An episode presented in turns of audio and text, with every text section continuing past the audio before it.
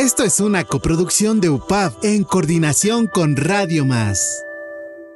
Un espacio que pretende visibilizar el esfuerzo colaborativo para construir economías basadas en productos de la localidad y donde se dialogará sobre consumo integrado para mejorar la economía, medio ambiente, salud y relaciones sociales de un lugar en particular. Ya comienza ECO, de economía, de ecología.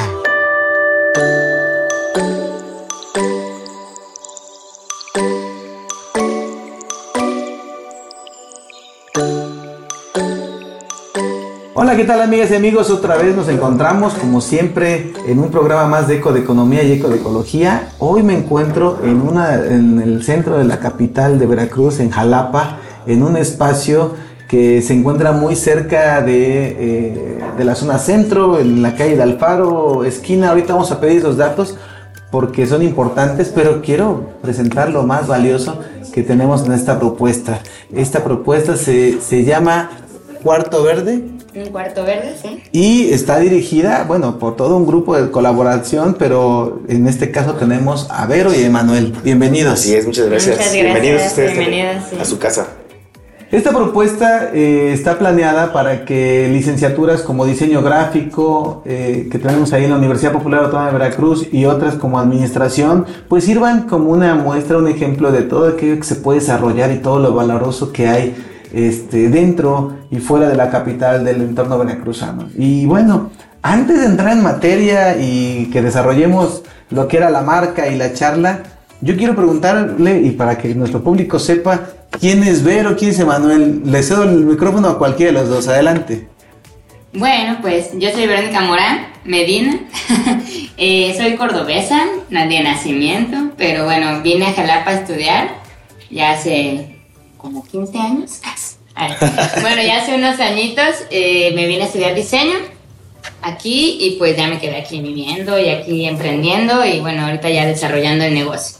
Eh, pues siempre fui, eh, siempre me, encantó toda la cuestión creativa, ¿no? La cuestión del dibujo, del baile, la música, ¿no? Y, y, también me, me motivaba mucho la parte ya del trabajo, aunque era niña siempre como que pensé, pensaba en esta etapa como una etapa ya de juego o de, de, llevar el trabajo a otro, a otro nivel, ¿no? De, de diversión y pasión. Claro. Entonces, bueno, por eso encaminé como todos mis gustos en, en, la, en, la, carrera de diseño gráfico y ahora pues en, en, el negocio.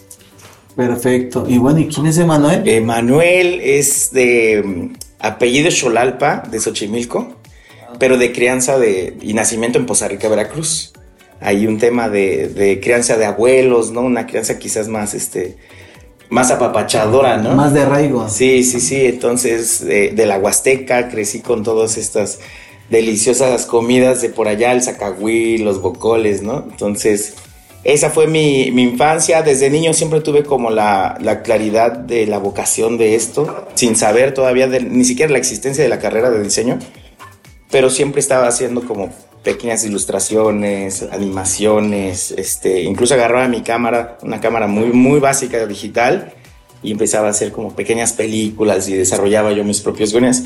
Y pues fue muy claro, ¿no? Ya a la hora de elegir la carrera, en, en Poza Rica no hay. De hecho, el, el, tema cultural, artístico es muy limitado en Poza Rica. Uh -huh. Y pues Jalapa fue la, la, decisión, digamos que lógica. Eh, justo ahorita, en agosto, cumplí 18 años viviendo aquí me vine a, a, los 18 años de allá, o sea, estoy exactamente a la mitad. A la mitad. Y la mitad, no, no puedo decir ya si soy de más de allá o más de acá. De alguna manera, eh, llegar a la capital, en este caso de los dos, uno que viene de altas montañas, otro que viene de la zona de la Huasteca, eh, llegar a capital, ¿qué, fue el cambio? Y estoy refiriéndome un poquito antes de llegar a que nos están viendo todo el escenario, todo lo que ha trabajado todo el equipo de ustedes. Pero yo quiero todavía profundizar un poquito más en los personajes. Eh, ¿Qué encuentran en Jalapa que los hace que hoy estén tantos años aquí? Y que por muchos más esperemos. A ver. Pues yo me sentí muy cobijada porque, eh, pues por toda la variedad, ¿no? Toda la cultura, eh, muchos tipos de, de, personas muy diferentes, ¿no?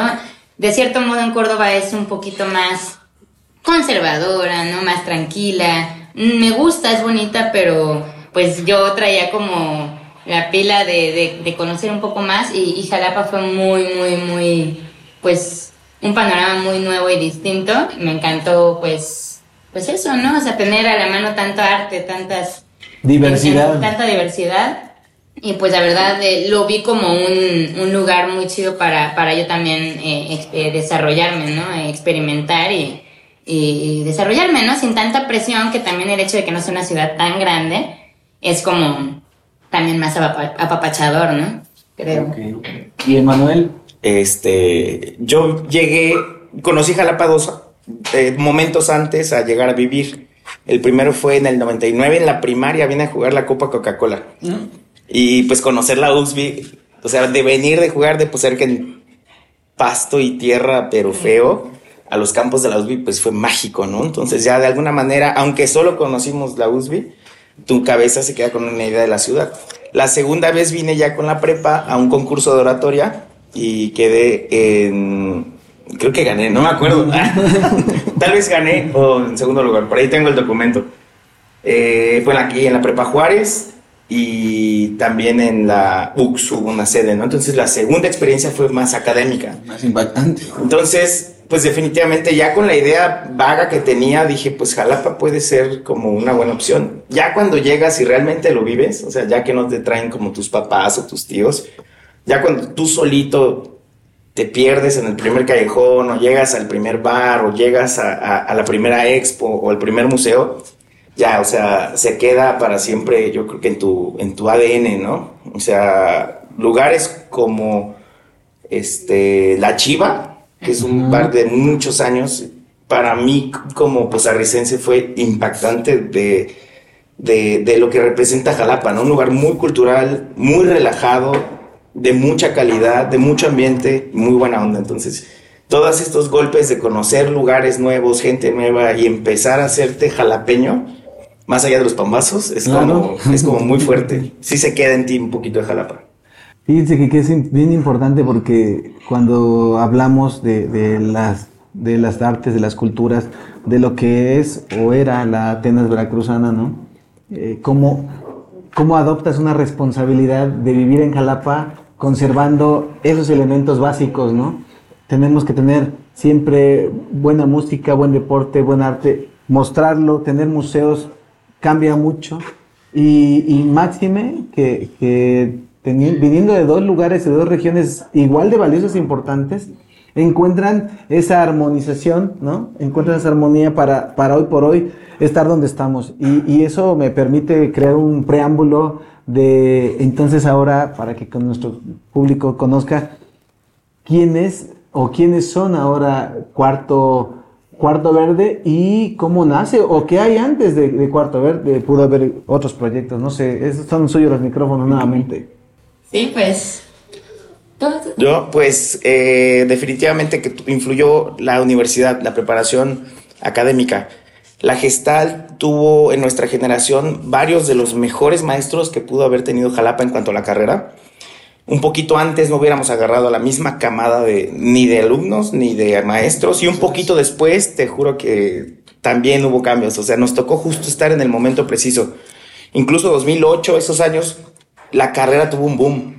Diseño gráfico se volvió tendencia en todo México. Eh, hubo una saturación, incluso en nuestra universidad, la Gestal, eh, a donde mandamos saludos también. Claro que sí. Eh, sin embargo, la visión se quedaba un poco corta, creo, en cuanto a lo que querían como desarrollar en los estudiantes. Creo que todavía algunas universidades están preparando diseñadores para trabajar en empresas o gobierno y yo creo que ella y yo fuimos más allá al intentar emprender.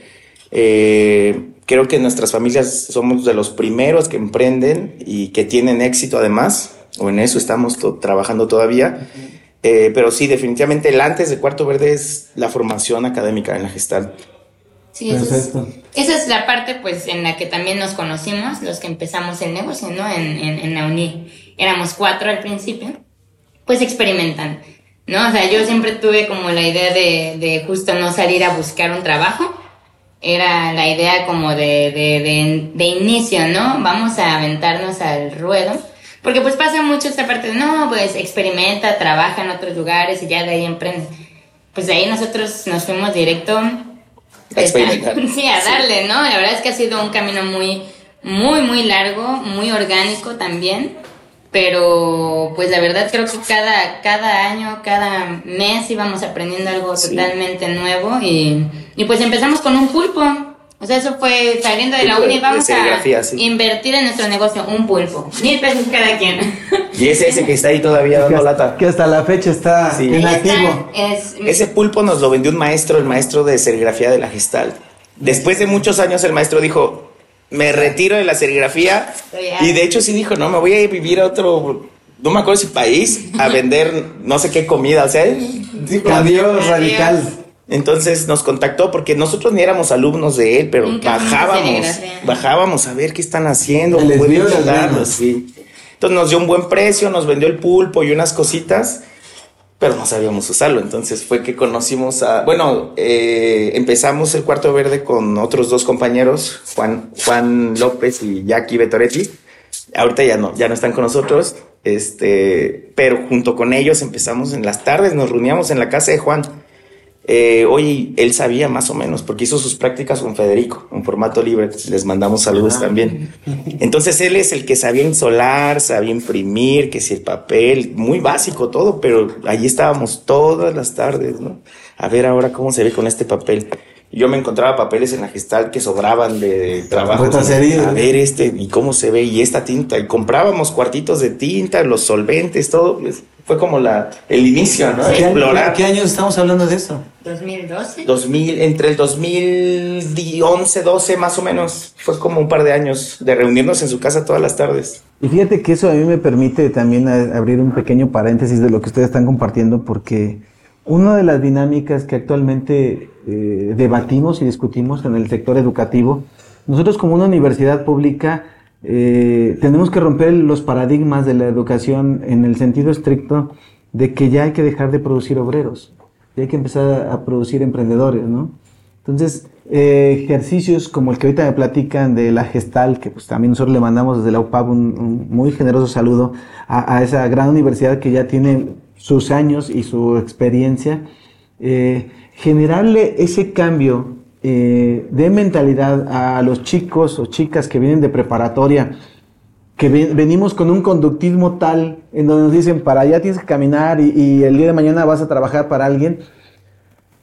Hoy por hoy, 2023, casi por 2024, estamos em, empujando una, una, nueva escuela este, de formación en donde el aprendiente de la UPAP se vuelva su propio empresario. Y ustedes lo hicieron a ciegas, ¿no? O sea, ustedes dijeron, nos vamos a aventar porque la mayoría dicen que hay que irnos a, emplear con alguien. Sí. Y ustedes empezaron y, realmente me siento muy contento de escucharles porque creo que eso es lo que más necesitamos hacer. De repente romper el paradigma de decir para allá camino y por, qué no buscar una vía alterna, ¿no? Entonces, eh, obvio, es, es bien importante lo que nos comparten. No es una tarea fácil. Eh, empiezan cuatro, hoy, hoy por hoy están dos fortaleciendo este proyecto. No son nada más ustedes dos, me imagino que ya hay una comunidad que ahorita nos van a compartir. Y, creo que eso es lo, más valioso. ¿Con qué empieza después del pulpo o, con el pulpo, qué empieza a desarrollar este cuarto verde? Cuéntenos. Pues ahí fue cuando empezamos a, a ponerle el nombre, ¿no? Eh, salimos con la idea, traíamos ya un poquito de antes el tema ecológico, ¿no? Eh, yo lo traía un poco ahí de familia y bueno, lo quise ir implementando, ¿no? Entonces fue cuando surge nuestro producto estrella. En ese momento, y neta, gracias a ese producto avanzamos en su momento, que son las libretas que están aquí atrás. Eh, las empezamos a hacer con cartón de Tetrapac pegado a ah. base de calor. Perfecto. Entonces, bueno, como todavía no teníamos clientes, nadie nos conocía ni nada, eh, empezamos con esa idea de producir nuestros propios productos, ¿no? Claro. Entonces, fue así de, bueno, no tenemos todavía clientes, vamos a darnos a conocer de algún modo y vamos a hacerlo con cosas que nos gusten, ¿no? Nuestros propios diseños en playeras, en libretas. Y así fue como empezamos. Eh, se fue fortaleciendo el concepto ecológico bastante pues con, con la gente que nos iba conociendo y nos ayudamos mucho de bazares eh, de emprendimientos que en ese momento fue un boom. ¿no? En ese momento habían un... Bueno, empezó uno muy fuerte con el que hicimos Super Mancuerna, que se llamaba Fin de Mercadito. Ajá. Nos encantaba Fin de Mercadito porque, porque eran los, los organizadores iban siempre por más. O sea, la, en la primera versión fue muy diferente a la última, un, un crecimiento increíble. Exponencial. Entonces nos trepamos, o sea, nos trepamos al crecimiento, ¿no? Fue así de, oye, al siguiente bazar tenemos que ir con un stand más chido y cada vez entonces, pues nos empiezan a conocer y ahí es como nos empiezan a contratar para otras cosas. Ah, ok, me gustan sus diseños. Oigan, ¿hacen logos? Sí, hacemos logos. Ilustración, sí. Y al principio agarrábamos de todo. La neta, agarrábamos de todo lo que nos jalaban. Sí. Eh, nos ayudó a ser versátiles, que eso la verdad lo agradecemos. Pero poco a poco nos fuimos enfocando en marca. O sea, conforme más nos iba cayendo el trabajo, nos dimos cuenta que nos gustaban más los proyectos de marca, que nos gustaba un montón involucrarnos en, en el branding de raíz, ¿no? Que no solo es la identidad gráfica. Nos íbamos a meter a la cocina del negocio de nuestros amigos. Claro. ¿No? O sea, teníamos a nuestro amigo que hacía hamburguesas, que tenía unas cartulinas, y dice, güey, ¿cómo unas cartulinas? Pues si puedes evolucionar, quítame eso de ahí, por favor. Es que mucha de esa chamba a veces cobrada muy, muy poquito o sin cobrar, pero nos encantaba hacerlo. Entonces empezamos así y nos enfocamos tarde o temprano ya en, en branding ya ahorita todo lo que desarrollamos va alrededor de eso.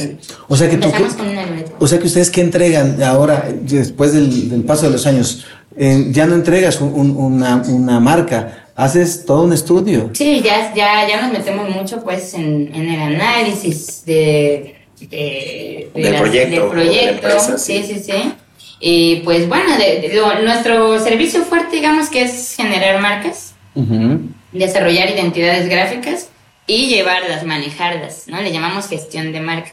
Entonces, las gestionamos y luego las eh, posicionamos a través de la publicidad, ya sea redes sociales, otras cosas. Entonces tenemos como el, el sistema completo, pues el proceso completo que, que gira alrededor de marca. Y seguimos haciendo todo esto, pero ya enfocado a los clientes.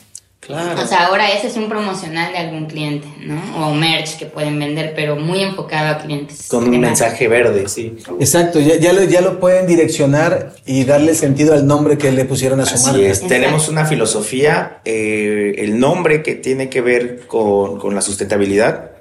Eh, cuando llega un cliente a proponer un proyecto eh, o un servicio, nosotros intentamos dar un 100% de una opción sustentable muchas veces por la necesidad del proyecto no es posible. No es posible. Entonces el porcentaje va bajando, va bajando, va bajando.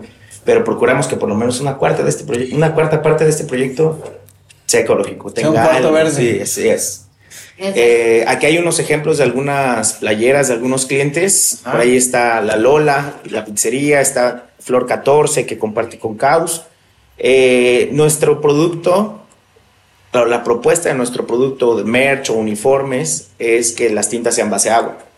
También eso fue un cambio, una transición de la serigrafía ecológica eh, por serigrafía más eco-friendly, ¿no? más amigable con, todo el entorno. Y no solo con el entorno ambiental, sino el entorno con, con, los chavos, ¿no? con los serigrafistas, que ya no están tanto en contacto de los, de los solventes. Entonces, tú imprimes un tiraje de playeras y al final, de verdad, con un trapito con agua, haces tu limpieza y todo bien. Eso se solvente. Imagínate. Sí, ya es, en su gran mayoría ya eliminamos las tintas. Hay algunas que pues... Hay algunos proyectos que sí. No hay de otra y pues son las que no se caen, ¿no? De ciertos, de ciertos materiales, pero bueno, siempre buscamos que sea la, la propuesta lo más sustentable posible. No, y máxime, bueno, ahí sí corríganme si estoy mal, porque yo estoy hoy, hoy por hoy aprendiendo día con día de cada una de las entrevistas y no es la excepción con ustedes. Fíjate que, hay productos, vamos a tocar este vaso, sí, adelante. que va a ser un material desechable y que dices, ¿para qué le pego una tinta de eh, permanente si, si, vas a usarlo una sola vez? ¿no? De entrada no se debería de usar. Sin embargo, sin embargo, si ya va a ser un producto que vas a elaborarlo que tenga las condiciones visuales activas y atractivas, pero que no tenga que ser una inversión de un producto totalmente contrario a, la naturaleza. Claro, claro. esa, es la importancia y lo comparto más que nada digo, si lo dije mal, corríjanmelo, pero esa es la importancia que yo marco con, con, ustedes, porque entonces sí quieren hacer una diferencia de no solo ser una casa que haga serigrafía o una casa que haga marca, desarrollo de marca, sino que haya un desarrollo consciente de marca, hasta de marca, ¿no? Exactamente. Sí, voy viéndome. No, súper bien, o sea, parte, parte que es nuestro diferenciador es eso, o sea, conforme vayamos agarrando un poquito más de, pues, de territorio con las marcas, o sea, sí buscamos que, que los empresarios seamos más conscientes. Claro. ¿No? O sea, pues sí, obviamente la parte económica y todo eso, y, la derrama económica que, que da un, un negocio está súper chida, pero sí tenemos que empezar a ver ya en serio estos temas, ¿no? Entonces nosotros sí tenemos ya un proyecto para, para el próximo año de entrarle mucho más fuerte, ¿no? A, involucrar a las, a las empresas en, estos temas que van más allá de los productos que nosotros eh, proponemos, ¿no? Ya igual ahí les iremos platicando sobre Sí, por favor, porque yo creo que este tipo de programas, eh, lo dijeron ustedes en un principio, empezaron con un pulpo y hoy son todo, son toda una empresa diversa y, y, variable, ¿no? Eh, este programa, cuando charlemos y la posibilidad nos lo permita, el siguiente año va a haber una evolución muy, muy vasta, ¿no? ¿Por qué? Porque tiene ya un enfoque en donde, como toda empresa, si tu visión y tu misión no es la adecuada, y si tu visión y tu misión no la entiende tu comunidad, pues nunca vas a impactar. Es más, luego dices, ¿cómo, cómo hago que, que aquellos que colaboran conmigo yo no ocupo la palabra empleado porque no me gusta. Yo siento que colaboramos, porque quien hace crecer un proyecto eh, son colaboraciones.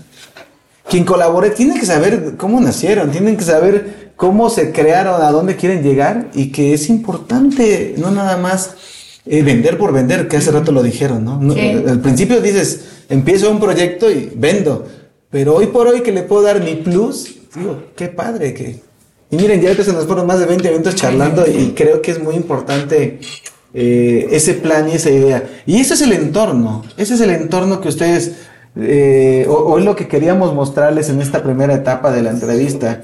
¿Con quién, quién era Vero? ¿Quién era Emanuel? ¿Quién es el grupo que está detrás de ellos? ¿Y quién es el, el, el objeto por el cual se están desarrollando, no?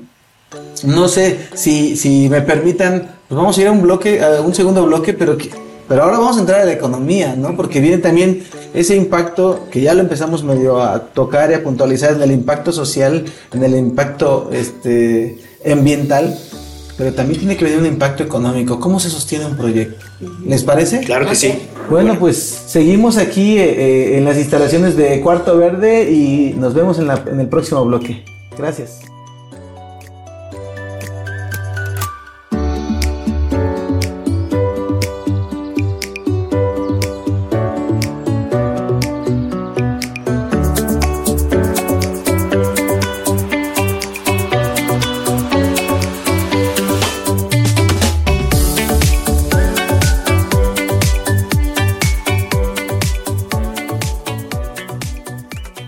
Estás escuchando Eco de Economía y Eco de Ecología.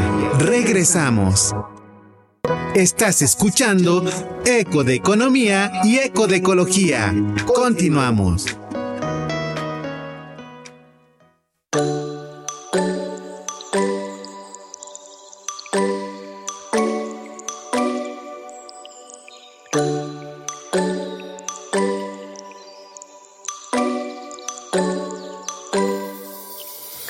¿Qué tal amigas y amigos? Pues ya estamos de regreso aquí en las instalaciones de Cuarto Verde, transmitiendo desde UPAP Multimedia con mucho gusto para toda nuestra comunidad de aprendientes de la Universidad Popular.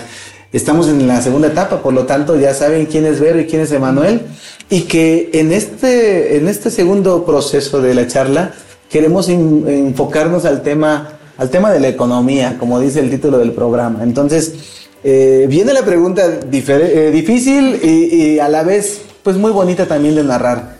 ¿Cómo sostienen un proyecto de cuarto, de cuarto verde y cómo, y cómo, cómo empezó también en la parte económica?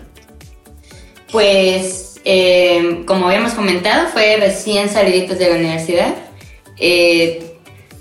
realmente, a mí, por ejemplo, de entrada, mi papá sí me dijo, ¿no? Saliendo de la uni, te doy chance seis meses en lo que te aclimatas y de ahí ya te vas tú sola, ¿no? o sea, a, ayudarme a mí, ¿no? No a invertir en el negocio.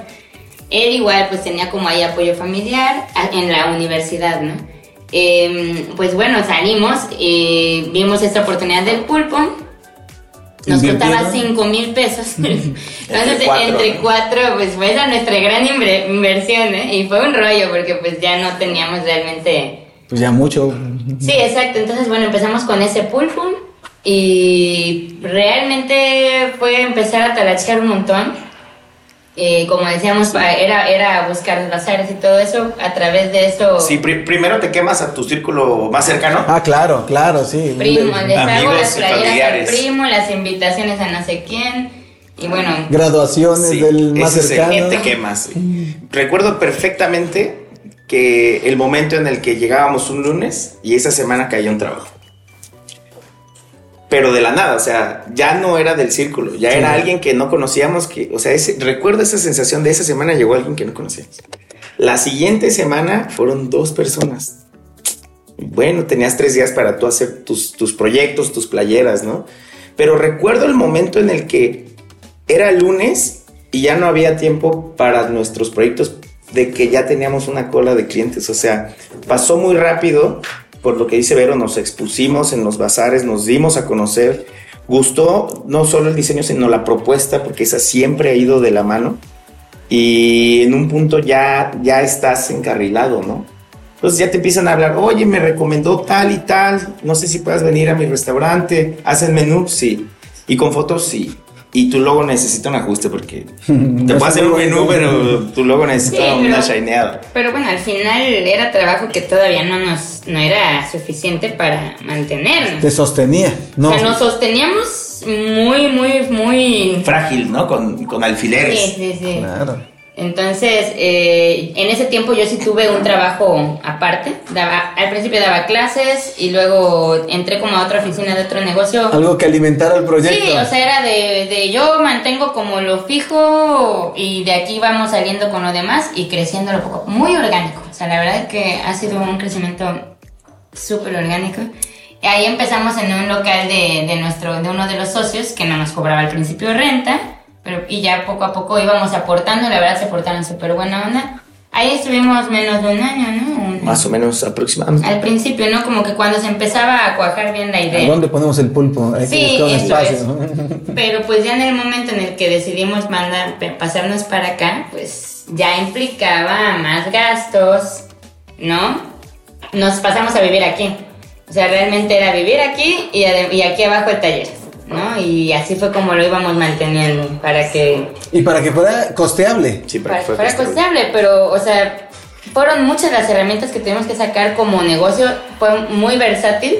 Dábamos talleres de encuadernación, talleres de serigrafía, entrábamos a dos bazares al mes y además pues seguir captando de lo que sí queríamos hacer, ¿no? Claro. Yo, yo los escucho, y perdón que los interrumpa. Sí, yo, yo los escucho eh, y dices, ok, eh, está el momento, eh, me empiezan a ver, empiezo a producir y en qué momento empiezo a hacer lo que a mí me gustaba, ¿no? O sea, como que llegó esa parte, que es lo que te estoy entendiendo cuando dices, pues venía un proyecto, otro proyecto, otro proyecto, pero no había un tiempo para ustedes. ¿En qué momento deciden como crecer y, meter más integrantes a, esta comunidad?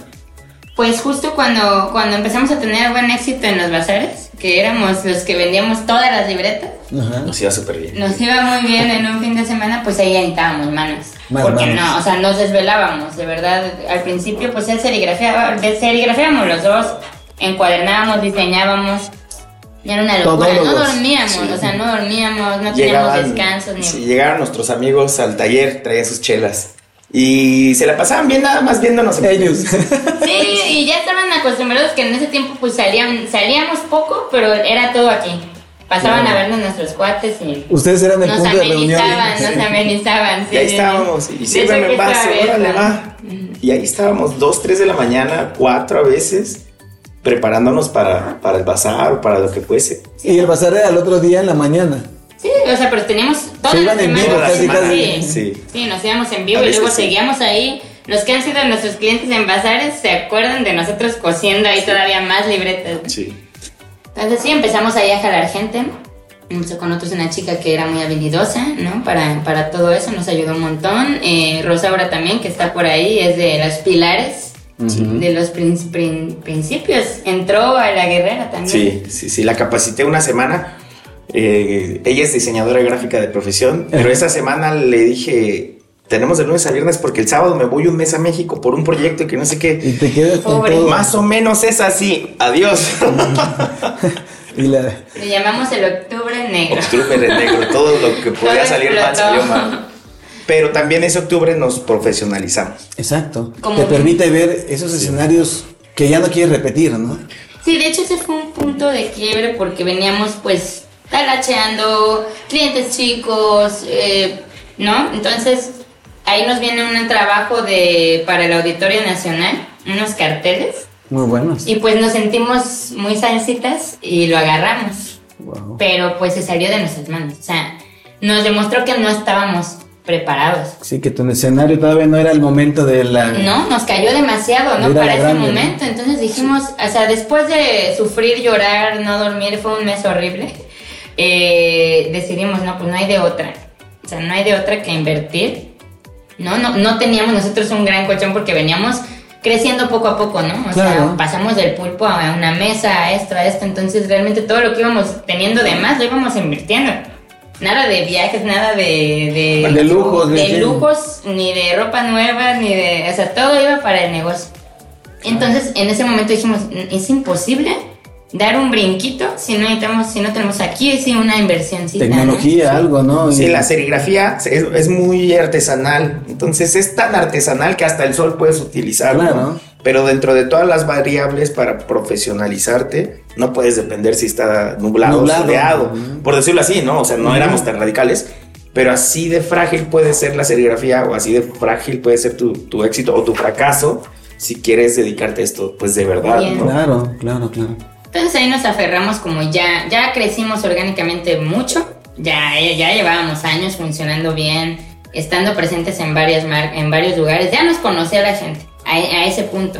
Por algo llegó el Auditorio Nacional. Exacto. Pero necesitábamos dar el brinco. Entonces empezamos a entender ya esta onda como negocios, ¿no? Como los negocios, como se mueven los negocios. Entonces, pues nos empezamos a preparar para buscar ya inversionistas. ¿No? Ya en esta parte ya nos sentíamos maduros, ya no es en el inicio que a ver cómo me va, ya hemos trabajado muchísimo nuestro, nuestro concepto, ya nada más necesitábamos eh, pegarle ahí un poco un empujoncito, ¿no? porque ya los procesos los dominabas. Exacto. Diseñar, imprimir, ya eso ya lo conoces, ahora es la parte que también la parte en la que las escuelas a lo mejor no te perfilan tanto la parte administrativa o empresarial, ¿no? Exacto, fíjate que, tocas el punto. Eh, se ha sectorizado tanto la educación que te enseñan a ser eh, profesional en algo, cuando deberías de ser profesional en casi todo lo que, que está en el abanico de la oportunidad, ¿no? Porque hablar de administración, te dicen, bueno, estudia la licenciatura, dices, no, dentro de mi carrera debería de existir un concepto de incubadora, de cómo incubar un proyecto, ¿no? Exacto. Que, que, bueno, yo vengo de formación agrícola y yo decía, este, ¿Por qué no incubo? No, porque tú vienes del área de biológicas. Perdóname, pero también voy a vender y también voy a ofertar. No, no, no. Tú con que te contraten en un rancho. Digo, no. Pues yo, yo, tengo un espacio de mi propia familia, entonces yo quiero desarrollar ese, ese concepto de rancho. Entonces, diste en el punto clave, eh, y más en esta etapa de la economía, del bloque de economía, porque no hay una cultura ni hay una modificación en los planes y programas para adecuar ese pequeño rubro que es que nos detenga a, ser tu propio, tu propio patrón, ¿no? Cuando ocupas el término patrón dices, ¡ay! Eh, ¿A qué me voy a enfrentar? Sí, ya cuando nos aventamos, sabemos a qué nos enfrentamos cada semana de rayas, cada, cada este, producto que queramos comprar, cada inversión de, materiales. Eh, tú dices, hoy por hoy compro la camisa, pero igual y mañana compro el rollo de tela y ya tengo a alguien que las está haciendo, ¿no? Sí. Pero ¿cómo llego a, esa etapa? Si mañana me contratan dos mil playeras, pues tengo que volver a comprar las playeras, ¿no? Y no hay una educación o, un, o cursos que nos pongan dentro de la formación de los cuatro años universitaria que diga, oye, piensen en esto, ¿eh? porque este es el talón de Aquiles de si son o no empresarios, ¿no? ¿Qué opinan ustedes? Totalmente. Totalmente, sí, la parte administrativa ahí del orden es clave. La verdad es que, pues yo no recibí eh, esa parte, es como dice, de información real. Sí estudié económico administrativo antes de en la prepa. Pero pues está eso nos salvó. Es, básico. pero bueno, yo, yo, yo en ese aspecto sí, sí procuré mantenernos eh, sanos, ¿no? O sea, sin deudas Sí, él, por ejemplo, si quería, vamos, más, ya compra todo. Y yo, a ver, aguanta, o sea, explosivos. no Pero si, o sea, nos mantuvimos sanos, ¿no? En orgánico, que fuimos creciendo sin deudas. Entonces, eso creo que ayudó. Pero claro que me hubiera hecho un parote a mí tener eh, algo más, más formado en, durante la carrera, enfocado a lo nuestro, ¿no? Así es, es, es muy, muy valioso eh, y yo que siempre he pensado que en un proyecto empresarial, no sé si sea lo correcto lo que diga, pero en un proyecto empresarial tiene que estar el que piensa a futuro, tiene que estar el que sí eh, es creador del presente, pero también tenemos que tener alguien que diga que no. A veces ah, somos muy adecuados a decir, sí, vamos, vamos, vamos, pero no hay quien diga, espérate, no, nos va a alcanzar o todavía no podemos avanzar. Cuando en un proyecto y ahorita que llegué para conocimiento del público, ahorita que llegamos, eh, que me dijiste, aquí está, él es el administrador, yo, yo me encargo de esta área, él es el creativo. En ese ejercicio dices, ya nos estamos entendiendo con un proyecto empresarial. No estoy encontrando un tema romántico de, de jugar al proyecto. ¿eh? ¿No? Esa etapa ya la vivieron y es bien bonita, pero ya ahorita la charla está saliendo a la luz que ya están con un pensamiento diferente, que ya saben los roles de, de cada quien, lleguen o no, o no hayan llegado, ya saben a dónde quieren estar. Eso ya es un, es un paso muy importante. Pero ahora, para conocimiento de cuántos años nos llevó eso. Más o menos. Bueno, oficialmente. Es que hay dos eh, momentos. Va. 2012 fue cuando entre los cuatro todavía socios, los otros dos, Ibero y yo, este, le pusimos nombre, logo y el concepto al proyecto. Pero ya es en 2010 cuando llegamos a, esta casa y nuestros dos socios ya se apartaron. O sea, que a partir del 2010 es el primer parteaguas, ¿no? Digo, 2014. 14, 2014, sí, sí, me fuiste más atrás. sí, 2014 fue ya el parteaguas de decir, bueno, iniciamos oficialmente la época, sí. Sí, porque esos primeros dos años todavía estuvieron así, o sea, de que seis meses no realmente no, no hacíamos, ¿no? O sea, o estábamos practicando, o sea, realmente echarse a andar pues sí, ya fue. 2014 a la fecha. O sea, son nueve años, cumplidos en octubre. Ah, muy bueno. Ahí los invitaremos el próximo año al aniversario 10. Por favor. A ver qué, cómo estamos. Tiene que poner bueno. Ay, porque luego por trabajo tampoco hemos podido festejar. Siempre decimos, no, la fecha tal, y te sale un evento o estamos camotes así, no. Pues hablamos a sus amigos para que traigan las cervezas como antaño y que sí, eso sí, eso sí, eso no falla. Fíjense que eso es bien importante porque porque sí, sí cambia mucho el, pensamiento.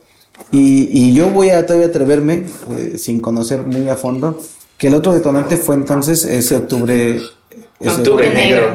Porque les hizo sacudirlo lo suficiente para pensar que tenían que evolucionar. ¿Y ese en qué año fue? Eh, como 2017, más o menos. Ross sabe porque fue cuando entró. Ross, ¿cuándo entraste? Está, tras bambalinas ocupada. pero... si es 2017, hablamos de cinco años, de seis años, ¿no? Seis años muy buenos y muy evolutivos por lo que ahora encontramos. Por lo que ahora ya se define cada quien en cada concepto, ¿no? Claro. Y ahí me quiero quedar un poquito, eh, si me lo permiten, y que el tiempo también lo tengamos. Eh, ¿Cuál, ya seis años para acá, cuál es el rol de cada uno de ustedes en ese proyecto empresarial? Pues bueno, el mío eh, de dirección general, pues sí, es decir, paso a paso, qué es lo que sigue, ¿no? O sea, ¿a dónde vamos? Eh, está claro y, voy dictando eh, paso por paso, ¿no?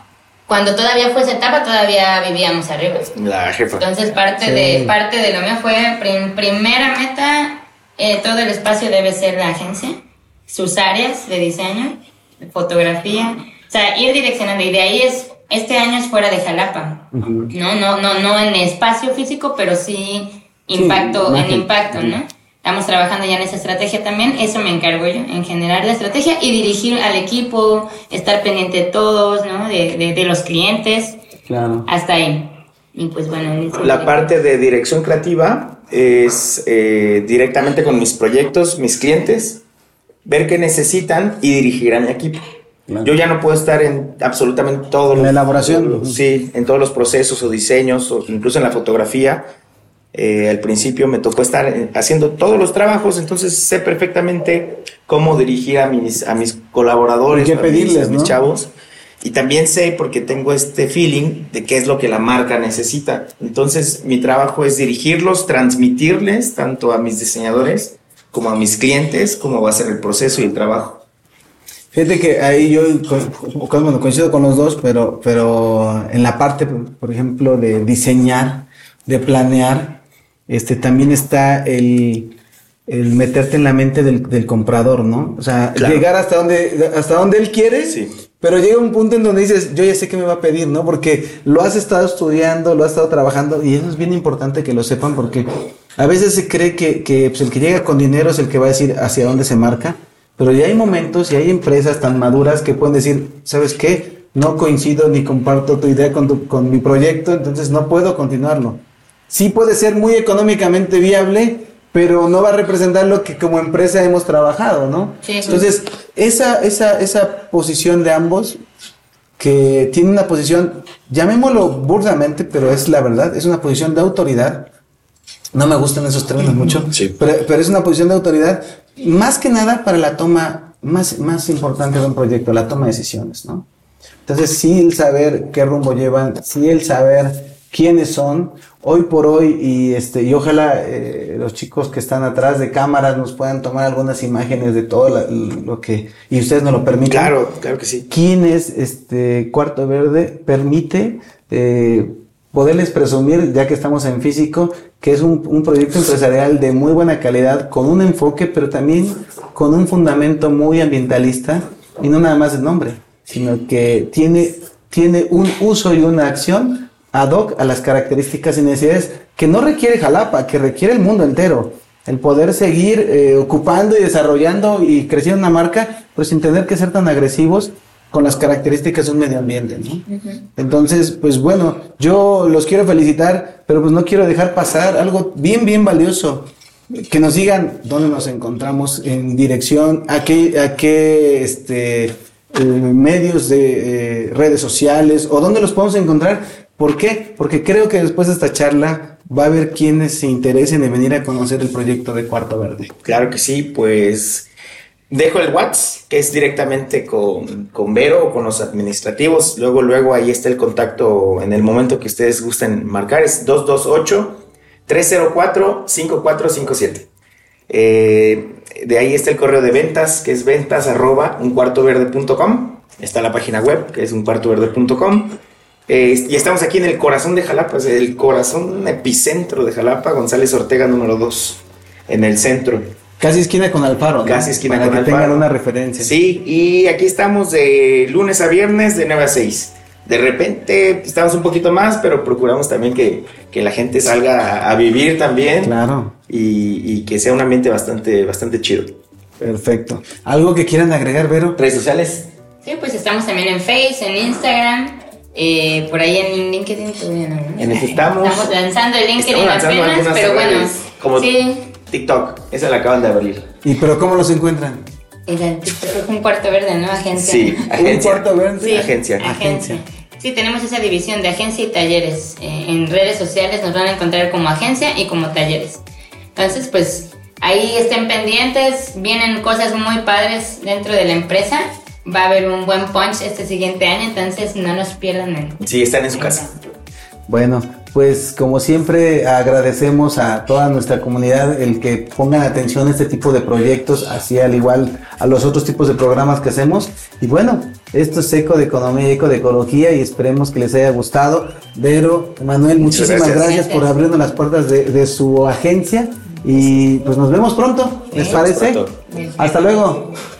Nos vemos en la próxima emisión de ECO, de Economía, de Ecología, en donde sabemos la importancia de formar parte de la compra local y la economía basada en la comunidad, como el desarrollo de sistemas de alimentación locales, los cuales tienen beneficios al medio ambiente.